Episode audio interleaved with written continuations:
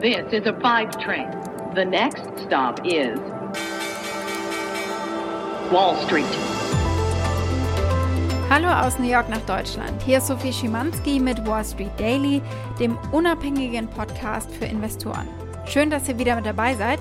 Wir schauen zusammen, wie sich die Märkte gerade entwickeln und was bei mir in New York relevant wird für Investoren, Analysten, Trader äh, und Unternehmen. Wir haben ja noch den ganzen Donnerstag vor uns hier.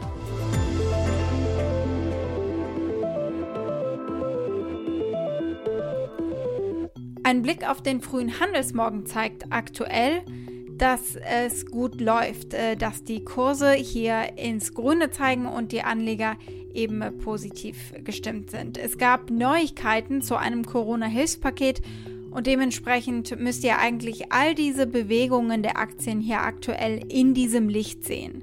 Die Aktienindizes an der Wall Street, die klettern, der Dow und der S&P 500 ebenso der Tech-Index, der Nasdaq Composite.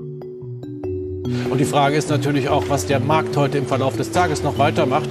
Hier im Fokus und mit massiven Kursverlusten. Gucken wir mal bei den größten Verlierern jetzt. Momentan sehen wir nach wie vor eine Abwärtsbewegung. Was soll der Anleger jetzt tun? Seine Aktien möglichst schnell verkaufen? Macht natürlich für Unternehmen und für deren Planung einen sehr großen Unterschied. Und das könnte eben eine weitere Belastung äh, nach sich ziehen. Ob es wieder nach oben geht, das bleibt abzuwarten. Und äh, die Renditen für Staatsanleihen steigen. Die machen also eigentlich genau das, was man jetzt gerade von ihnen erwarten würde. Sie bewegen sich ja gegensätzlich zum Preis für diese Anleihen. Und äh, das gilt für eigentlich alle Anleihen unterschiedlicher Laufzeit durch die Bank weg, weil Anleger sich hier darauf einstellen, dass mehr Anreize zu einer höheren Inflation führen.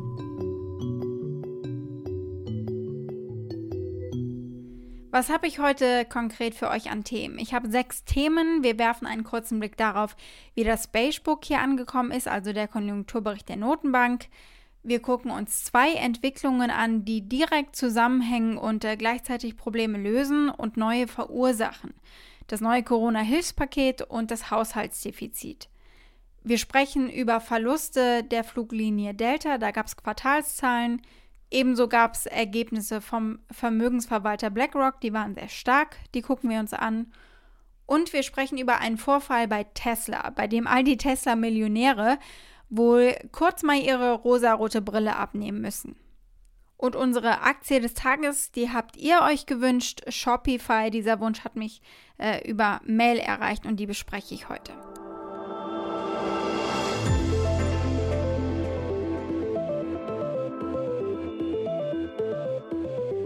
Werfen wir als erstes einen Blick aufs Spacebook und äh, dieser Konjunkturbericht der Notenbank, der hat hier für vorsichtigen Optimismus gesorgt, denn die Aktivität der Unternehmen hat gegen Ende 2020 zugenommen. Nicht in allen Branchen natürlich, also nicht deutlich genug, äh, dass Anleger sich nun über eine striktere, weniger unterstützende Geldpolitik sorgen müssten. Also eigentlich eine ganz gute Mischung. Die Notenbank bleibt ein Verbündeter, so die Hoffnung. Ein Blick auf das Corona-Hilfspaket hier in den USA, das Joe Biden plant. Zwei Billionen Dollar soll es schwer sein, das berichtete der Nachrichtensender CNN in der Nacht zum Donnerstag.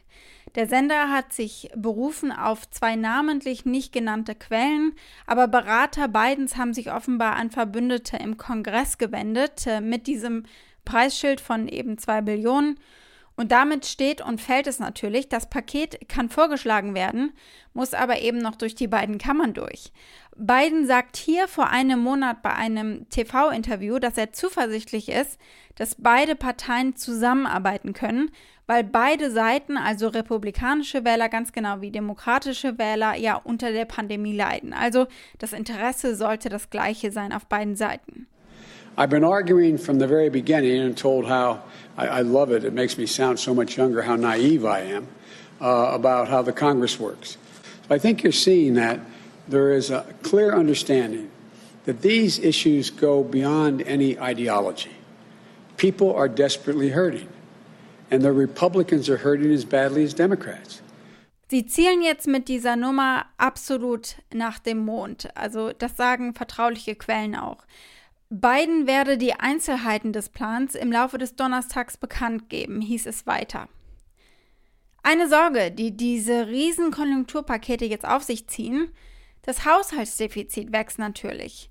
Gestern Nacht gab es da erst neue Zahlen zu und die sind schon ohne das beiden Paket schwindelerregend. Das US-Haushaltsdefizit stieg von Oktober bis Dezember um 61 Prozent, eben natürlich wegen der Ausgaben zur Bekämpfung der Pandemie. Das wachsende Defizit, das dürfte jetzt die Diskussion unter den Falken anfachen, den Gegnern übermäßiger Haushaltsdefizite, über das künftige Inflationsrisiko und mögliche Belastungen für die künftige Generation. Auf der anderen Seite sind sich Ökonomen und Politiker aber zunehmend einig, dass die USA diesen Schuldenberg tragen können, weil die Inflation eben momentan niedrig ist. Unser drittes Thema, die Zahlen vom Vermögensverwalter BlackRock. Der größte Vermögensverwalter der Welt hat eben ganz frisch Quartalszahlen veröffentlicht vorhin und BlackRock hat mehr Gewinn und Umsatz gemacht als erwartet. Und das verwaltete Vermögen hat neue Höchststände erreicht. 8,7 Billionen US-Dollar knapp. Geholfen hat ihnen die viele Bewegung im Markt, denn Höhere Aktivität, mehr Transaktionen heißen eben höhere Gebühren für Sie. Diese Gebühren aus Investmentbanking und Beratertätigkeiten sind die wichtigste Einkommensquelle für BlackRock. Aufgrund der gestiegenen Volatilität haben viele Anleger auch ETFs nachgefragt, Aktienkörbe also, um sich etwas breiter aufzustellen. BlackRock CEO Larry Fink hat vorhin bei einem TV-Interview auf CNBC gesagt, Einmal habe diese gestiegene Nachfrage der Kunden geholfen und die Notenbank und die Regierung sorgen mit Geld- und fiskalpolitischen Maßnahmen für Liquidität. And I think that's one of the major things that's driving BlackRock and, and as a result we are certainly picking up market share. The stimulus uh, fiscal policy checks are providing liquidity. And through all that, we are seeing uh, that money. We have record amounts of cash sitting in the sidelines. Weiter geht's mit Quartalszahlen der ganz anderen Art, Quartalszahlen von der angeschlagenen Fluglinie Delta. Die Pandemie hat natürlich ein erhebliches äh, Tribut gefordert im vierten Quartal. Das habt ihr euch sicher auch schon gedacht. Eine Besonderheit, wir haben auch die Zahlen aus dem gesamten Pandemiejahr 2020 bekommen.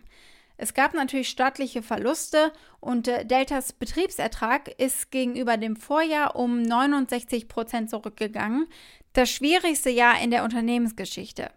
Gegen Ende des Jahres 2020 aber sind wieder mehr Menschen geflogen und das Unternehmen hat im Quartal einen Nettogewinn von immerhin 755 Millionen US-Dollar erzielt.